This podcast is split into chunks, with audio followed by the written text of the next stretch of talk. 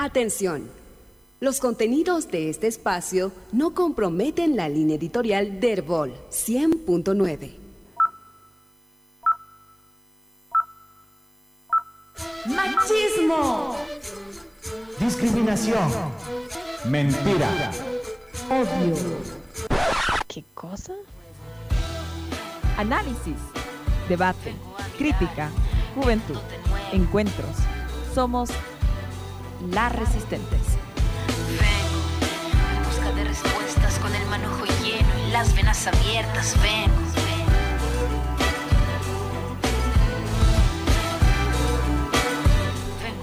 Muy buenas noches a todos y todas quienes nos escuchan. Es hoy el día jueves 6 de diciembre y estamos una vez más en el programa Las Resistentes.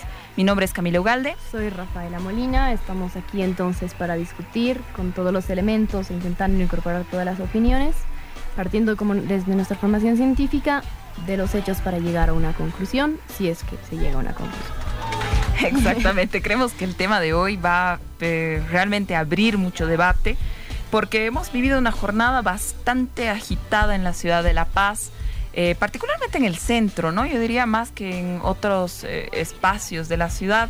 Eh, la Plaza Baroa sí ha sido un lugar de muchos enfrentamientos eh, en las últimas horas. Bueno, y todo esto responde a varios conflictos y a varias discusiones que estamos teniendo como sociedad boliviana ahora. Entonces, justamente de eso se trata el tema. Y el tema del día va a ser hoy qué se llama o qué es la democracia. Eh, con esto dicho, nos vamos a la primera parte del programa a un poco analizar cuáles son los titulares. Ojo al charque. Que no te la cuente. Vengo a mirar. Bueno, en este sector de Ojo al Charque vamos a hablar un poquito sobre algo terrible que ha pasado hoy, Rafa. Eh, bueno, como les mencionábamos hace rato, efectivamente ha habido un montón de enfrentamientos y hemos tenido una jornada acalorada que no necesariamente ha significado en todos los espacios eh, mucha violencia. Sin embargo, esto, ah, bueno, sucedió que como nos dice Los Tiempos y El Deber, entre otros periódicos, de que una mujer eh, muere en Riberalta a causa de una discusión de, de esta jornada, precisamente, ¿no? Eh, un poco lo que nos relata la noticia es de que mm, esta persona de alrededor de 50 años de edad estaría saliendo de su casa a ver qué estaba pasando afuera y eh, cuando sale aparecen pues motoqueros, ¿no? Y los motoqueros que estaban tratando de em, hacer que sea efectivo el paro que, bueno, cierto mm, sector de la población había dispuesto como obligatorio para hoy día, ¿no? Entonces llegan un altercado con estos motoqueros, empiezan a discutir, tiene un desbalance y lamentablemente la persona eh, fallece. ¿No? Es realmente muy, muy lamentable. Desde las resistentes mandamos nuestro sentido pésame a la familia de esta señora que lamentablemente ha tenido que, sufrir por una tragedia tan terrible en un día como hoy. Así es, realmente, o sea, lamentable. eh, además, bueno, queremos, vamos a discutir un poco más adelante, ¿no? Es decir, esa implica, esa- la implicación que tiene, ¿no? Una mujer con su negocio que se ve afectada así, bueno, se va a discutir desde todas las perspectivas, esperamos. Por otro lado, eh, una noticia internacional esta vez sobre todo lo- una cobertura amplia que se daba a Francia y a los problemas que estuvieron habiendo en Francia, precisamente los chalecos amarillos, que eran los que estaban saliendo a defender eh, que en algún momento el, el tema de la alza de, las, de los impuestos, ¿no? una alza de impuestos a la gasolina, a los, a los hidrocarburos, en fin, ¿no? Entonces, que implicaba además un efecto sobre las personas que tenían carros, que tienen movilidad, y en algún momento también surgió la idea de, ¿será en realidad una lucha de clase media? Es decir, de personas que tienen carros, por ejemplo, en familias que tienen tres carros, cada uno con su carro. Es decir, es decir, es una especie como de, de- lucha de ellos, que se quieren mantener con esa idea de tener más carros. Pero el debate en realidad iba mucho más allá, ¿no? Porque también hay que entender que en una ciudad enorme hay gente que vive eh, en las afueras, en los pueblos cercanos, y que tiene un carro para mantener un, un trabajo con un sueldo mínimo o menos del sueldo mínimo, mínimo y para el que las- el, el subirle un poco el impuesto realmente significa eh, reventar, ¿no? La economía, reventar todo. Entonces, por eso es que además fue esa intensidad, o sea, fue además muy agresivas, hasta, hasta irónicas, porque tenían su, su, su, eh, su recordatorio de qué hacen con los gobiernos, eh, qué hace el pueblo con los gobiernos. Sacaron una guillotina. Sacaron su guillotina, era el recordatorio de qué hacen el pueblo con, con los gobernantes, ¿no? Cuando nos convence, entonces fue bastante agresivo. Finalmente Macron, a pesar de haberse mostrado muy rígido y firme al principio con esta idea de, la, de luchar por una ecología, cedió, ¿no? Y bueno, hay muchas críticas de izquierda, de la izquierda, que hablan de cómo el, este, esta ecología, este mundo más verde, energía, energía, economía más verde, no tendría que implicar afectar a los más pobres, ¿no? Finalmente, es estas, con, con, estos dos movimientos es que se logró, se logró y Macron ha decidido, desistido completamente de estas reformas. Efectivamente, ha sido un tema bastante intenso el que ha vivido Francia en los últimos días, las últimas semanas, ¿no? Las imágenes son eh, fuertes e impresionantes de una, de una población tan eh, eh, movilizada sobre estos temas, que son temas pues estructurales, ¿no? Les estás tocando la economía del día a día, las formas de subsistencia, las formas de trabajo, no son cosas que se dejan pasar. ¿no? Son temas estructurales y que tocan el bolsillo de las personas más humildes, más sencillas, incluso en sociedades como la francesa. Y bueno, entonces, eh, esto han sido un par de titulares del, día que recogen un poco las noticias más importantes de la semana. Y finalizamos con esta parte y nos vamos a la parte más, eh, digamos, el núcleo duro del programa. Vengo a mirar Encuentros. Son las 21:14 entonces y vamos a pasar a la parte de discusión en que queremos realmente recapitular y intentar integrar todo lo que surge y todas las opiniones. Por ejemplo, en este día eh, tan particular, tan clave en este sentido, eh, se dice o se ha empezado a decir que la democracia ha muerto. Es decir, es un punto que debemos analizar porque implica un concepto amplio. Por otro lado, se toca el tema de, precisamente por la habilitación del, Tribunal Constitucional Plurinacional de Evo Morales, binovio Evo Álvaro, a las elecciones, eh, implica todo un debate. ¿no? Por esta es la causa de que la no existe democracia, de que en realidad se habla de una dictadura, de que en realidad esto no es legal o no es legítimo. Es decir, se habla de todas estas cosas, ¿no? Em, ¿Qué es lo que más, qué más es lo que dice, no? ¿Qué más a ver nos encontramos generalmente? ¿Cuáles son las posiciones que la gente dice? Ayer a mí me impresionó que eh, se diga, que, salga una aseveración de ese estilo, ¿no? La democracia en Bolivia ha muerto. Yo creo que eso es, eso es bastante fuerte. Luego, han dicho, también hay posiciones de que eh, están en contra de que se habilite este binomio porque sería eh, inconstitucional, porque el eh, Tribunal Constitucional y bueno, y todo el debate que se genera a partir de la votación del 21 de febrero del 2016. Em, pero por otro lado, también existe gente que dice que el 21F ha sido mentira, ¿no? Que en realidad el, las votación, o sea, en realidad el resultado de esta votación estaría basado en una campaña mediática y unas eh, formas de llegar a la población que, bueno, ya sabemos, ¿no? Cómo han funcionado, por ejemplo, en, en Brasil o en Estados Unidos o en, en eh, eh, Gran Bretaña, en las que el, el, bueno, de alguna forma se manipula la, opinión pública para llegar a un resultado electoral, ¿no? Y entonces ahí no, no hay mucha discusión. Entonces, esto es, por ejemplo, lo que algunas de las personas dicen. También dicen de que el... hay, bueno, hay la mitad de la población de Bolivia que ahora dice que está en su derecho eh, de tener un binomio que lo represente, porque son, no nos debemos olvidar, dos, dos, millones y medio aproximadamente que dijeron que sí en el referéndum y dos millones y medio aproximadamente más, eh, más un porcentaje eh, que dijeron que no en ese mismo referéndum para cambiar la constitución. Claro, y, o sea, tienes esas, esas visiones, ¿no? O sea, que además se trata de, eh, o sea, como estaba planteando el referéndum, un 50% más uno, 51, 52, 48, que, y que, que además em, muestra esa incomodidad, porque finalmente es uno de los instrumentos de, de, la democracia, como se dice, bueno, eso podemos discutirlo después, el tema del voto, ¿no? El que el ciudadano vota. Entonces, eh, claro, y es el que en realidad está despertando ahorita, ¿no? El, tema del voto. Ahorita es el, tema, el tema del voto y el que ese voto que es como que la manera en que ellos ejercen y que ven como la única, pero la manera en que una de las maneras en que se ejerce la democracia no se está respetando bajo esa lógica, entonces, eh, bueno, puede tener algo de, sentido, ¿no? porque es un voto y no se lo respeta, entonces surge esa, esa reacción. Efectivamente, ¿no? Entonces, creemos que esto es más o menos lo que estamos escuchando en el panorama. Si, eh, ¿cuáles son las demás no, eh, no he podido terminar la anterior idea de que efectivamente la, eh, la mitad de la población boliviana cree que es justo tener su binomio de representación porque cree en ese binomio y hay otra mitad que cree que el voto eh, que tuvo para inhabilitar ese binomio es más importante.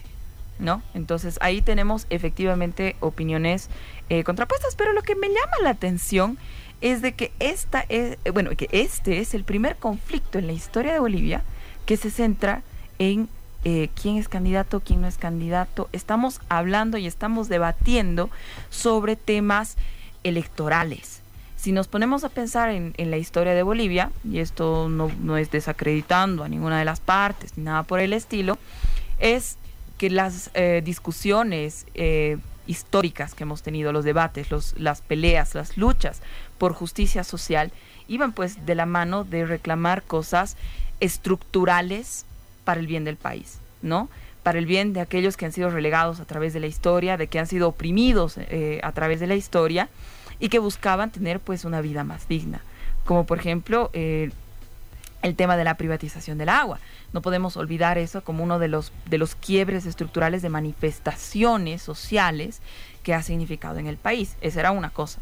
Luego hemos hablado sobre recuperar nuestros recursos naturales, ¿no? Ese era otro de los quiebres y de las manifestaciones duras. Entonces, si, si nos damos cuenta, es la primera vez que en Bolivia estamos hablando sobre eh, o estamos discutiendo y debatiendo a nivel nacional sobre temas electorales netamente, porque no nos olvidemos, este no es, eh, y esto es eh, en honor a la verdad, no estamos votando que Evo sea presidente de aquí 25 años más, sino estamos hablando sobre quiénes compiten en las elecciones de eh, siguiente año, ¿no? Entonces es en ese sentido que obviamente, por un lado es necesario ver cuáles son las posturas de diversos sectores de la población, pero al mismo tiempo entender que esta situación histórica en la que estamos es eh, bastante inusual, ¿no? Con respecto a cuáles han sido las movilizaciones que hemos tenido como Bolivia, ¿no? ¿O tú qué opinas, Rafa? Sí, porque además eh, es, eh, o sea, eso es evidente desde cierto punto de vista en cómo se hacen esas manifestaciones, ¿no? Incluso entrando al Facebook uno encuentra hasta memes al respecto, ¿no? Desde ambos lados, ¿no? Pero es decir, de eh, así de, bueno, creo que nos han faltado los, los juguetes para hacer la marcha y una fila de peluches, ¿no? Entonces, o sea, eh, e, es solamente esa comparación histórica nos permite además entender, es decir, eh, más allá de lo que se diga de que sea o no sea válido, de, de que el referéndum, de que el voto, también es quiénes están haciendo las marchas, ¿no? es decir, en este caso, quiénes son los que están haciendo las movilizaciones más grandes. ¿no? Realmente en los, en que, que, tú describías, las guerras del agua, del gas, de los recursos, eran precisamente gente a la que más le afectaba, que tenía todo, o sea, tenía la vida prácticamente en juego detrás, un modo de vida, la economía detrás. ¿no? Aquí evidentemente es un tema eh, de que se trata más de electoral, de democracia, o sea, temas que pueden afectar a cierta parte de la población y precisamente es esa parte de la población la que está reaccionando. La pregunta es, o sea, va por ahí, es decir, esos, esos métodos, eso significan algo. Eh, sí, justo hoy día discutíamos, por ejemplo, con una amiga en la, en la oficina y decíamos, pucha, ¿te acuerdas? O sea, antes en, en las manifestaciones sí o sí tenías que quemar llantas o tenías que quemar basureros, ¿no? Y ahora existe esta bueno, en muchas eh, partes de la ciudad, en nombre de que era una protesta pacífica y tal, eh, pues se pusieron juguetes, se pusieron peluches, sillas, y se respetó ese paro, ¿no? Y antes, o sea, y eso, por ejemplo, o sea, muchos de nuestros papás, mamás eh, podrían contarnos cómo venía la gente a desmovilizar los paros. Ni siquiera era gente del ejército identificada era gente en moto que llegaba, paleaba unos cuantos y se iba listo, desbloqueado. Entonces, por eso era la necesidad de quemar llantas, de quemar basureros, Claro, o sea, de, de que- poner alambre de púas. quemar las llantas para oler el, el- el- el- la llanta quemándose y que el gas lacrimógeno que te llegara no, no te hiciera efecto, ¿no? O sea, esa era la lógica, ¿no? Entonces es, o sea, claro, o sea, estas son las diferencias de- de- de- del origen y de tal vez quiénes son, ¿no? Em, tal vez más allá de deslegitimar, pero esas, eh, esas son como se dan las cosas. Eh, por otro lado, igual eh, conversábamos igual con una compañera que decía, eh, puedo estar de acuerdo con esto, pero, pero con quienes lo están haciendo es muy difícil ponerme al lado de alguien que no ha salido nunca a hablar con esa fuerza de desigualdades, de pobreza, con alguien que se ha alegrado con el fallo de la Haya, con alguien que es feliz cuando discriminan a Bolivia, con alguien que es feliz, eh, que, aún defiende que tiene derecho racista porque es su expres- libertad de expresión. Entonces, ella, ella, ella misma decía eso, ¿no? Es decir, eh, o sea, yo no sé, porque mira, estoy aquí botada en mi casa sin saber si me voy a arrepentir o no, porque por un lado puedo creer que es legítimo, pero por otro no puedo sentirme bien estando al lado de personas que tienen todo ese bagaje anterior cultural histórico. Claro, y yo creo que eso es una de las cosas que quizás podríamos analizar, ¿no? O sea, son temas importantes que ya hemos visto cuáles son las posturas de diferentes sectores de la población, pero lo importante de analizar es que quiénes están, quiénes son estos sectores, ¿no? Porque no solamente es un tema cuantitativo de decir eh, números muertos y demás, como habíamos hablado en anteriores oportunidades, pero describir un poco cuáles son los actores principales dentro de esto, ¿no?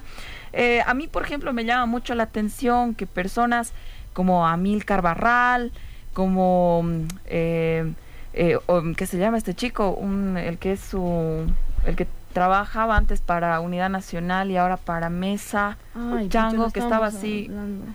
Ah, bueno, ya, eh, un chico de estos que es un influencer, ah, Ormachea, Ormachea. apellido Ormachea, no me acuerdo su nombre, pero que evidentemente tiene pues eh, formación política de la mano de Almagro, de la mano de estos institutos pro democracia de Estados Unidos, que en realidad yo más lo asocio, por ejemplo, ese Instituto de Democracia que tiene Sánchez Berzaín, porque es esa nueva onda de democracia a lo gringo, eh, que está queriendo, no solamente en Bolivia, ¿no? sino que hemos visto que tiene sus eh, influencias e influencers en eh, diversas partes del mundo, ¿no? Y que, bueno, están complejizando que entendíamos y que entendemos por, por eh, democracia y por participación popular, ¿no? Entonces, tienes estos, estos actores y gente que, que claramente que está del lado de la oposición, ¿no?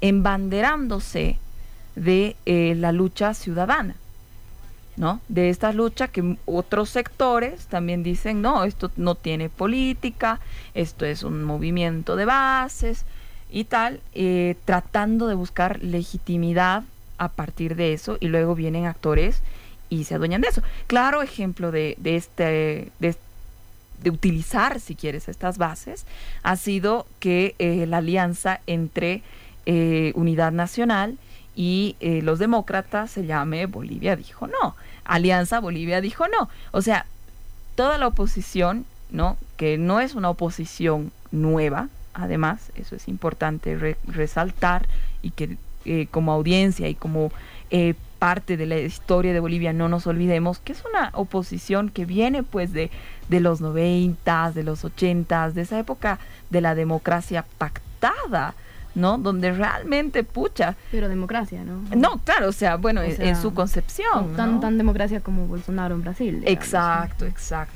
Tan democracia como Bolsonaro en Brasil. Entonces, e- ese tipo de cosas quedan y eh, e- esa es la oposición que está ahí y que está presente en este tipo de marchas. Entonces, claro, uno tiene que levantar las orejas y decir un ratito, ¿no? O sea, No, no, sin, sin ir muy lejos, ¿no? O sea, el, el que está ahora yendo con Víctor Hugo Cárdenas, ah, ¿qué se sí, llama? eh, Humberto, Peinado. Él, ¿no?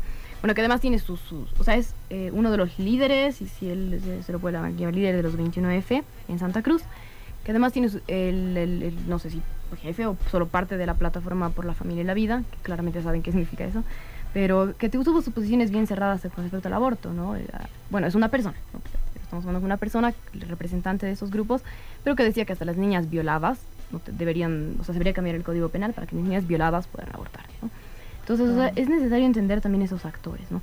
Y eso nos muestra la diversidad de, de pensamientos, de ideas y de personas que están, a- de, de- de que están ahí, ¿no? Porque tenemos, por un lado, obviamente, digamos, tipos como él, que tienen toda su idea, ideología religiosa, conservadora, democrática, liberal, o bueno, no sé todo lo que se le puede decir, pero lo que se representa a él. Tenemos otros sectores que, claro, me- se sienten realmente aludidos, digamos, por este tema de la democracia, de su voto, aludidos, eh, digamos, legítimamente. Otro grupo que dice, sí, siento que algo de esto no está bien, pero no me siento bien de marchar junto al lado de estas personas, porque sé todo lo que representan y han representado para Bolivia. Y otro grupo que defiende completamente el hecho de que esto es válido porque es, es, es el derecho también de tener un, un candidato. Entonces, en toda esta, esta divergencia de posiciones, digamos, ¿no? desde los que están haciendo la marcha y los que no, no creen que deban hacer la marcha porque es implicarse con todo, con todo esto que implica una carga histórica muy fuerte, ¿no? Eh, en la discusión sería entonces, por ejemplo, dictadura, democracia, ¿no? Justo lo que mencionábamos, es decir, ¿qué, implica la democracia? no? Es decir, evidentemente el voto es, es una parte en cómo el, el ciudadano, la persona ejerce esta democracia, ¿no? Pero es un- un- una- una manera en que ejerce, que se ha ejercido desde hace varios años, ¿no? Como decías, o sea, eh, Goni ha sido elegido, o sea... Banzer era Banzer, dictador y ha sido ha elegido, sido entre elegido. comillas, democráticamente. Exacto, entonces ahí vemos, ¿No? Bolsonaro ha sido elegido ahorita democráticamente, incluso con la tra- contradicción de haber estado haciendo alusión y un poco más alabando al militar de la dictadura que torturaba. Exacto. Imagínate esa contradicción hasta, hasta, no sé, conceptual, epistemológica, que parece así como que chocante, no está hablando, defendiendo la dictadura, pero bueno, democráticamente, ¿no? Exacto. Entonces ese es, ese es el, tal vez el tema en que, bueno, no sé, no, no tenemos respuestas, pero que podríamos discutir sobre qué significa la democracia. Evidentemente estamos de acuerdo, el voto es una forma una, de, de- de que el ciudadano muestre su opinión, pero ¿qué más? ¿no?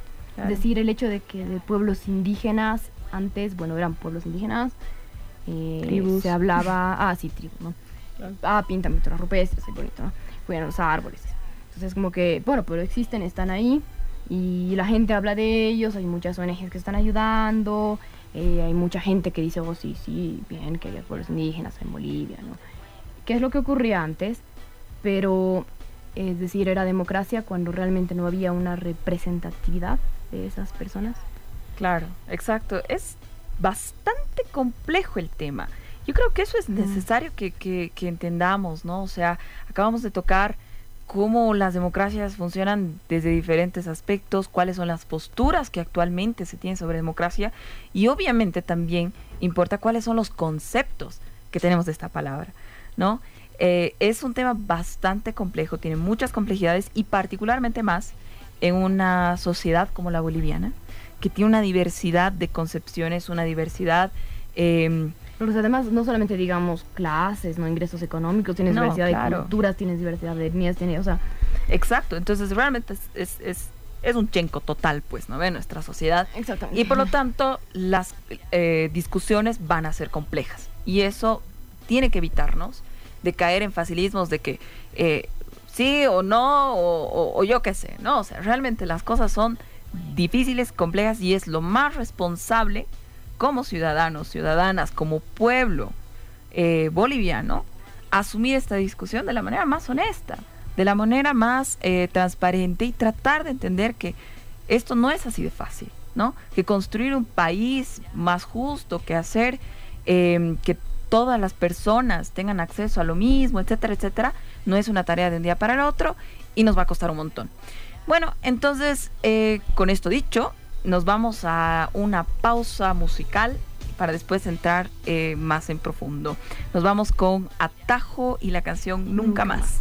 Buenas noches, estamos de vuelta con La Resistente, son las 10 menos 25 en este momento y estamos en el programa que habla sobre qué es la democracia. Efectivamente, a partir de em, los eventos que hemos tenido el día de hoy, hemos en el anterior sector recapitulado un poco de cuáles eran eh, las posiciones que están manejando diversos sectores de la población y creemos de que este es un tema tan complejo, tan complicado que es necesario discutir qué es democracia, ¿no? Esta cosa que está en boga, que está en la boca de todos, lo repito yo, lo repite la señora de la esquina, el, desde el minibusero hasta quien hace radio, periodista, todo el mundo. pero, que incluso es interesante tener, o sea, la posición externa, incluso cómo viene, ¿no? Claro. Yo, por ejemplo, charlaba con un, extranjero, eh, latinoamericano, un peruano, Y decía, pero de todas formas eh, hay algo que aquí hay un dilema, ¿no? Parecería que aquí se está perdiendo la democracia y en otros países esa institucionalidad de la democracia todavía se mantiene. ¿no? Ok, vamos, eso, o sea, es un punto de comparación, digamos, ¿no?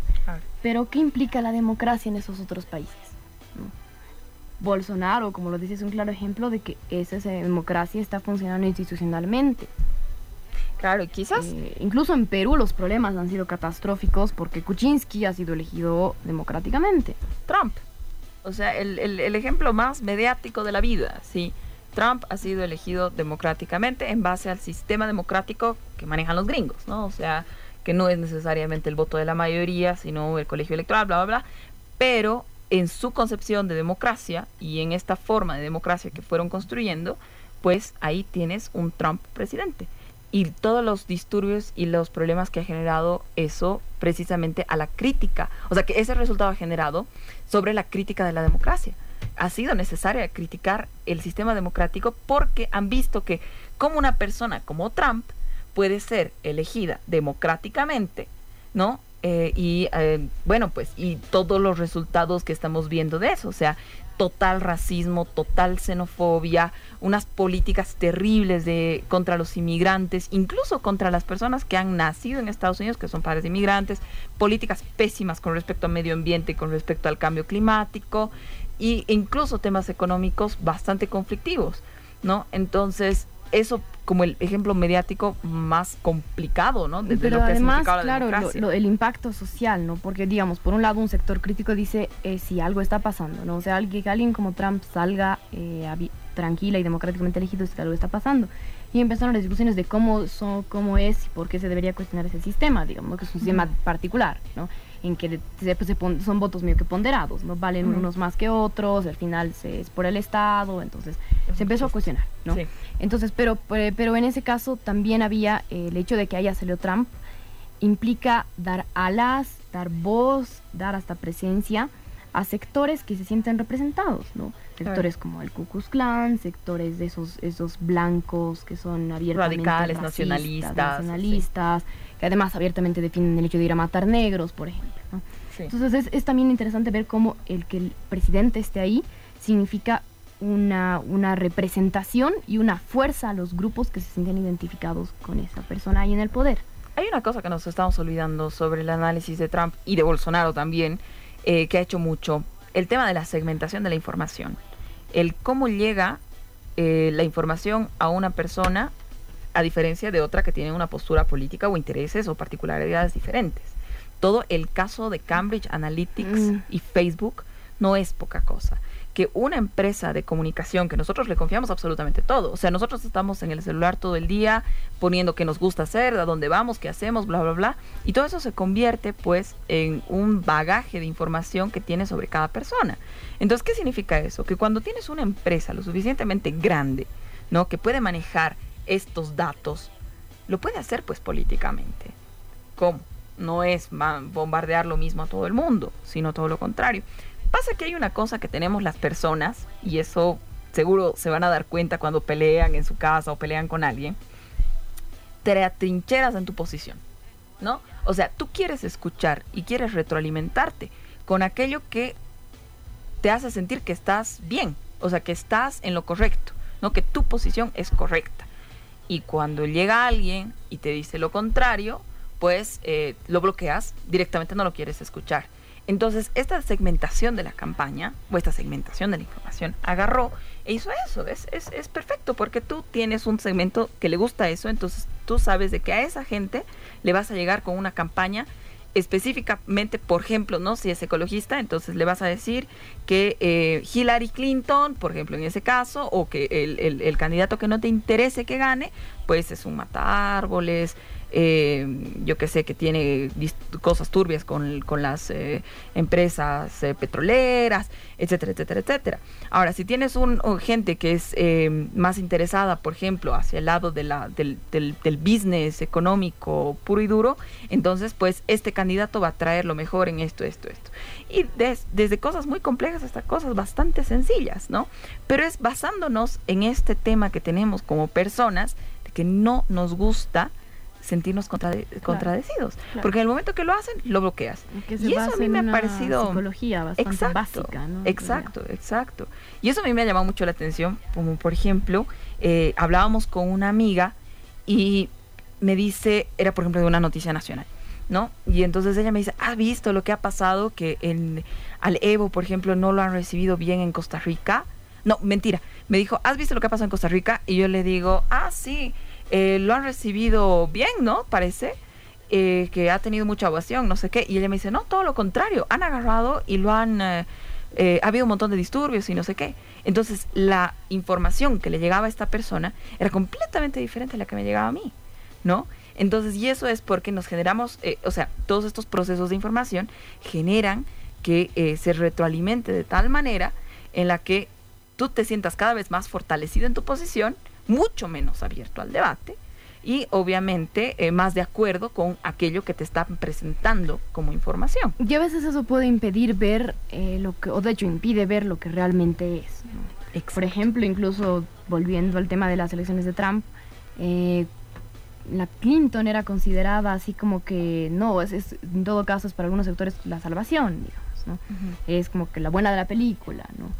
Pero, o sea, realmente lo que implicaba ella era también otro, otro punto mucho, mucho más profundo, ¿no? O sea, incluso solamente hablando de mujeres, lo que hizo contra las mujeres a las que incluso su esposo había sido acusado de violar, de acosar, de abusar, qué sé yo. O sea, era perseguirlas, amenazarlas cha- o chantajearlas y si no funcionaba todo lo demás. Claro. ¿no? Entonces tenías ese lado. Políticas económicas, una, una idea neoliberal que cuando fue secretaria además fue la que propuso mantenerla y, y mantener y seguir con los ataques a Medio Oriente. Entonces se tenían antecedentes bien claros que no se visibilizaban también por ese, por ese contexto desde un sector. ¿no? Cuando la realidad es que tampoco era una opción. Entonces el punto es, bueno, y, y eso es una crisis, ¿no? Pero Claro. no se lo visibilizó en ese momento, ¿no? Ahora, a mí la pregunta que me cae en esto, por ejemplo, ¿cómo eh, encaramos debates eh, racionales, eh, sopesando pros, contras, incluyendo a la diversidad de actores que son afectados y tal, cuando nos basamos en un medio de desinformación? O sea, ¿cómo vulnera la democracia la desinformación o esta información que agarra y solamente te convence de lo que ya estás convencido. O sea, nunca se abre el debate, nunca se nunca entramos en una dinámica de construir una propuesta. ¿Por qué? Porque ya tenemos suficiente con lo que nos tiene trincherados, ¿no? Entonces, esto yo creo que es eh, uno de los peligros para la democracia, no solamente en Bolivia, pero para la democracia en general. Y es exactamente lo que se ha visto en Brasil, ¿no? O sea, toda esta idea, ¿te acuerdas cuando leíamos de que el em, de que había una mm, campaña por WhatsApp en la que se difundió de que eh, Haddad era el eh, había impulsado una ley para volver gays a los niños. Ah, verdad. ¿no? Entonces, era, o sea, y en ese lenguaje, no, no estoy haciendo ningún reducto. Claro, y evidentemente a alguien, eh, poniéndome en su lugar, digamos, de la plataforma por la familia y la vida, diría, oh Dios mío, no, esto definitivamente no puede pasar Claro. y es algo que no va. No es lo que Bueno, Dios ¿cuál quiere. es el otro? Bolsonaro. Ah, Bolsonaro, ¿no? Entonces es como que... Exacto. eh, no, y eso es verdad. El, el punto es ese de, esa, esa- esa idea y esa, esa mm, estrategia mediática de decir a, la, a una población lo que quiere escuchar y la otra lo que, lo que quiere escuchar la otra, es precisamente lo que impide que en un momento en que se da una oportunidad de debate, las personas huyan, ¿no? Porque están muy acostumbradas a retroalimentar su posición, a retroalimentarse entre, entre, entre grupos y luego llega el momento, es como que, y si hay una oportunidad de debate, se huye, ¿no? Y eso Exacto. me parece que es evidentemente desde todos los puntos de vista, o sea, desde, desde punto de vista estatal, desde el punto de vista ciudadano, desde el punto de vista eh, local, global, general, regional, latinoamericano, es un, un riesgo, un problema, ¿no? Pero, ¿cómo se hace, no? Es, es Realmente es, complicado. es solo- bastante complejo, pero yo creo que aquí lo que tenemos que entender es que cuando hablamos sobre cuáles han sido los procesos de lucha, de defensa de la democracia en Bolivia, por ejemplo, y a través de todos los procesos dictatoriales que ha habido en Latinoamérica, ¿no? Donde era una élite política la que tomaba el poder, donde era una élite política la que definía cómo tenían que pensar incluso la gente, obviamente, porque se censuraba la literatura, se censuraba la radio, se censuraba la televisión, etcétera. Entonces, eh, nuestras luchas por la democracia no se basaban solo en votar a quienes nos representaban, porque así, por luchar solamente por quienes nos representan, nos puede llevar a defender que podamos votar por un Bolsonaro, ¿no? O por un Trump. O sea, las luchas por la democracia, especialmente en nuestros países donde se nos ha querido obligar a cómo pensar y qué decir, han sido por precisamente expresar y debatir y construir contra esas élites políticas y esas élites que siempre nos han querido decir qué hacer y cómo hacerlo. ¿No? Entonces ahora yo creo que es necesario que precisamente entre quienes somos jóvenes, ¿no? Que no hemos vivido directamente esa, esa, esa censura en carne propia, eh, entender cuál es la importancia de esa acumulación histórica para dónde estamos ahora. Y yo creo que ahí cae el tema de que decíamos, ahora discutimos sobre temas electorales. Antes discutíamos sobre comida, antes discutíamos sobre que pues, sobre recuperar nuestros recursos naturales y el agua. Es porque nos guste o no, las transformaciones que ha vivido este país uh, por liderado por, por, por, quien nos guste o no es Evo Morales, eh, pues han llevado a que nuestra discusión ahora sea sobre estos temas y no ya sobre si tenemos que recuperar aquellas cosas que nos pertenecen o si tenemos que pagar por el agua de lluvia que cae para consumirla. Así es, ¿no? Y justo eh, me hace pensar en la, en la, tesis que estaba discutiendo con una amiga que, que, iba a defender, que precisamente es de psicología, pero que trataba o sea, de los efectos eh, psicosociales que han, sobre las personas que han tenido las dictaduras. ¿no? aquí en Bolivia, ¿no? dictaduras militares, entonces toda, toda esa época, e incluso desde personas que eh, con el Che, por ejemplo, aún están vivas, han luchado con el Che y aún siguen pidiendo un poco más de justicia, ¿no? Eh, entonces, o sea, ellas decían, nosotros hemos sentido bastante empatía por este gobierno, eh, porque eh, no solo ha sido elegido como había sido elegido Banzer, contra el que hemos luchado, contra el que hemos peleado, sino que representaba una parte de la población, ¿no? pero bueno, a la vez ahora se encuentran un poco frustrados, que sí. Pero es, ese, es esa percepción, digamos. El, el, ellos diferenciaban, por ejemplo, eso, ¿no? Entonces, o sea, muestra cómo, eh, bueno, saliendo un poco ya también de ese tema, eh, esa percepción tendría de la democracia tendría que salir un poco de solamente el voto. Es decir, o sea, le quita importancia, es importante, pero precisamente como dices, implica mucho más. ¿no? Uh -huh. Implica, eh, además, eh, porque las luchas se daban precisamente por desigualdades, por injusticias que en realidad siguen habiendo, pero han dejado también de ser un poco el tema central. ¿no? Yo creo que... Y eso nos da también eh, un poco que pensar, ¿no? Porque se podría perfectamente articular, si, si se quisiera, digamos, ¿no? Y si pudiera ser un movimiento integral, es decir, bueno, yo sí defiendo mi derecho a que voté, pero también defiendo el hecho de que siguen existiendo cosas como, etcétera, que se tienen que solucionar y tengo ideas, ¿no? Además, con lo que he avanzado sobre esto propongo. A modo de concluir ya este, esta parte del, del programa, voy a, lanzar mi conclusión primero y luego la lanzas tú. Eh, yo diría que efectivamente, ¿cuál es el sueño de una Bolivia democrática? Mi sueño, personalmente, ¿no? Y eh, que he podido quizás discutirlo un poco con alguna gente sobre qué es una Bolivia democrática.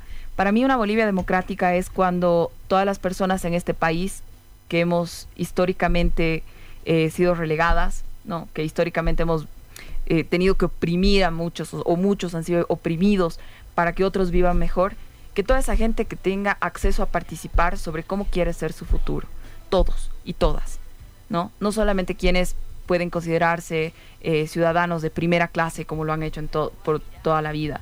Yo creo que una Bolivia verdaderamente democrática significa sacar a gente de la pobreza, significa que esa gente que está luchando por tener una escuela, por tener acceso a la salud y demás, pueda tener no solamente acceso a, muy buena salud, a muy buen colegio, a tener un ambiente sano, pero además tenga y principalmente derecho a decidir sobre lo que quiere hacer con su futuro.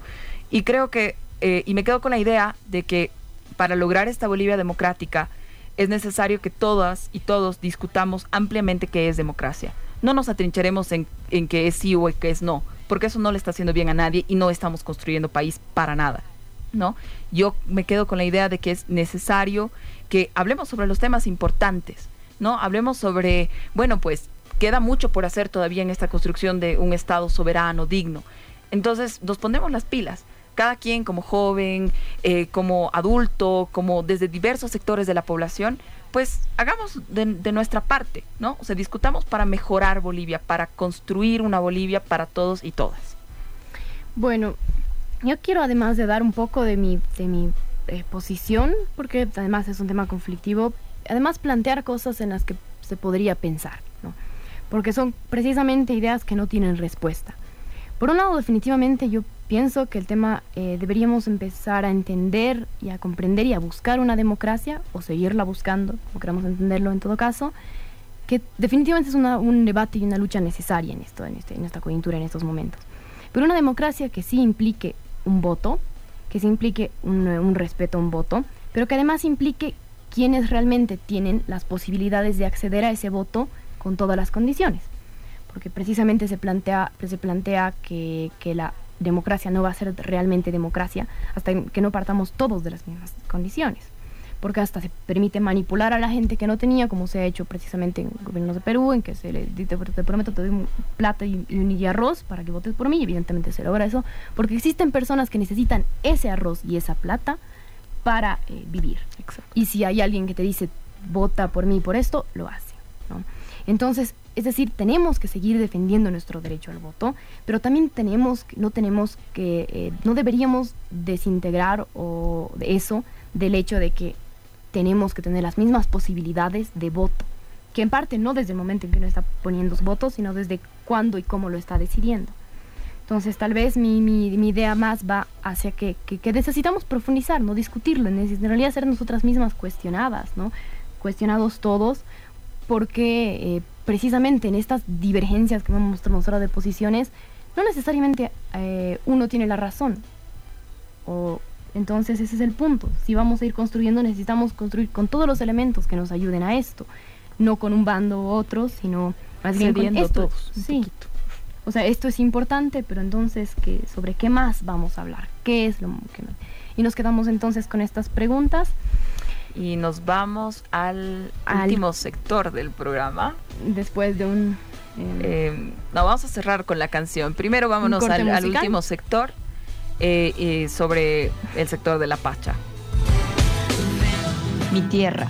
Nuestra tierra. La Pacha. Estamos entonces en nuestro, nuestra última parte del, del, programa, queriendo hablar un poco de este tema de la Pacha, de lo que se está dando ahora en la COP, en realidad que es muy interesante, que ha habido incluso una transmisión en vivo.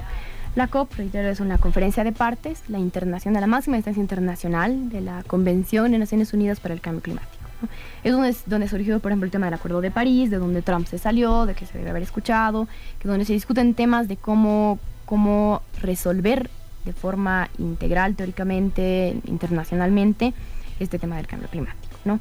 En que, de hecho, Bolivia ha posicionado, como habíamos mencionado antes, cosas muy interesantes como el tema de los pueblos indígenas, que precisamente se ha dado un evento eh, organizado por Bolivia y la plataforma indígena contra el cambio climático, además de eh, la, el comité de coorganización, bueno, de coordinación de los pueblos indígenas de África, mm, ¿no? Estábamos Bolivia y África organizando este que evento. precisamente era esa visión de cómo desde los pueblos indígenas de Bolivia y África se plantea, se ven estos desafíos, pero además estas necesidades.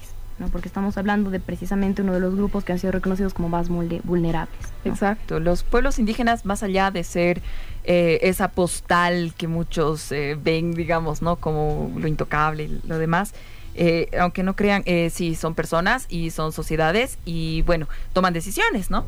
Entonces, esta gente, estos grupos de personas, obviamente tienen relaciones diferentes con la naturaleza de la que tenemos nosotros quienes vivimos en las ciudades. Y no solamente ahora, pero históricamente. Entonces, eh, tienen estrategias de cómo eh, lograr adaptarse a los cambios climáticos que están viviendo, pero además tienen necesidades, como decías, y esas cosas tienen que ser tomadas en cuenta y tienen que ser planteadas eh, en los niveles de decisión más altos, como son, por ejemplo, la conferencia de las partes. ¿no? Claro, y este es realmente un momento histórico en el que no solo, eh, o sea, se está llevando bueno, indígenas que antes habían participado, además son, digamos, autoridades que están yendo oficialmente como delegaciones de la COP, no solo incluso llevados como por ONGs, digamos, ¿no? que, ah, que indígena quiere hablar, ¿no? Entonces, Exacto. Como que, eh, o sea, oficialmente como personas con propia voz y voto, sino que además están constituyendo espacios de discusión, porque Sí. no solamente están ahí como personas que pueden o no ser utilizadas bajo ciertos aspectos, sino ellos mismos proponen espacios de discusión internacionales. ¿no? Y esto ha sido lo que ha pasado hoy. Hoy a las 8 de la mañana, en hora acá, pero una de la tarde en hora de Polonia, ha sido llevado a cabo un evento de este, de este tipo. Y bueno, cuando uno escucha el evento, yo los invito, vamos a poner el, link eh, para acceder al evento, eh, bueno, es en español, eh, para que lo puedan ver, va a estar disponible en la página. Eh, había una diferencia clara, ¿no? Entre cómo planteaban, cómo eh, mostraban su experiencia los pueblos indígenas de Bolivia versus cómo mostraban su experiencia los pueblos indígenas del África, ¿no? Todavía en muchas partes del mundo eh, los pueblos indígenas son vistos como un atractivo turístico, ¿no? Como un sector de la población súper relegado y que poco tiene que decir o nada en realidad tiene que decir sobre las políticas nacionales. Y esto es una pelea constante, constante en países como eh, Canadá, Estados Unidos, donde prácticamente han exterminado todos sus pueblos indígenas, incluso Finlandia, ¿no? En incluso no Finlandia, exacto. Eh, en, bueno, y obviamente en muchos países del África, eh, que no ser, o sea, es una lucha constante para que ser tomados en cuenta. Entonces son completamente sorprendidos y muy felices cuando escuchan las experiencias bolivianas, que pueden tener muchas contradicciones, que pueden tener muchas tensiones creativas y muchas, tensio- muchas tensiones eh, complejas en su desarrollo, pero ahí está.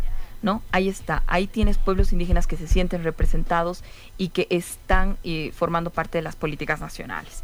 Em, así, entonces yo creo que este sí ha sido un, un avance interesante, como hablábamos antes, también dentro de la democracia participativa, ¿no? Eh, eso también es necesario que diferenciemos entre la representativa, que es el voto, y la participativa, donde se generan este tipo de espacios, no solamente fuera, dentro del país, eh, pero que es un salto importante para los pueblos indígenas cualitativamente en el país. Y la importancia que está teniendo con los otros países, ¿no? Precisamente de generar espacios en tomas de decisiones internacionales.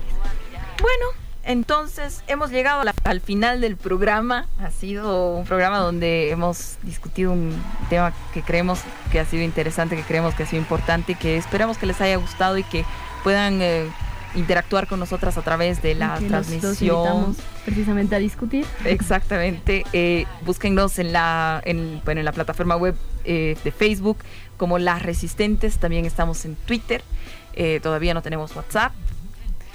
Pero bueno, el, am, pasen eh, también al... Bueno, en unos pocos días el episodio va a estar disponible en Spotify como un podcast bajo La Resistencia Bolivia. Y los invitamos, como siempre, a leer y a visitar las páginas de La Resistencia, laresistencia.info y La Resistencia Audiovisual en Facebook. Eh, ha sido un gusto compartir con ustedes. Queremos mandar saludos principalmente a nuestro eh, coordinador eh, Sergio Nina. Muchísimas gracias por estar operando estas horas de la noche. A Gabriel Rodríguez por hacer posible la parte del video que sabemos que no es fácil. Y a, bueno, a toda la plataforma de la resistencia, compañeros. Y a todos ustedes que nos están escuchando en esta noche de jueves. Así es, un saludo a todos entonces, tengan una buena noche, los esperamos para seguir. Mi nombre es Camila Ugalde. Soy Esto ha sido. Las Resistentes. Soy Rafaela Molina, los esperamos el siguiente programa jueves de 9 a 10 de la noche en Herbol. Chao, chao.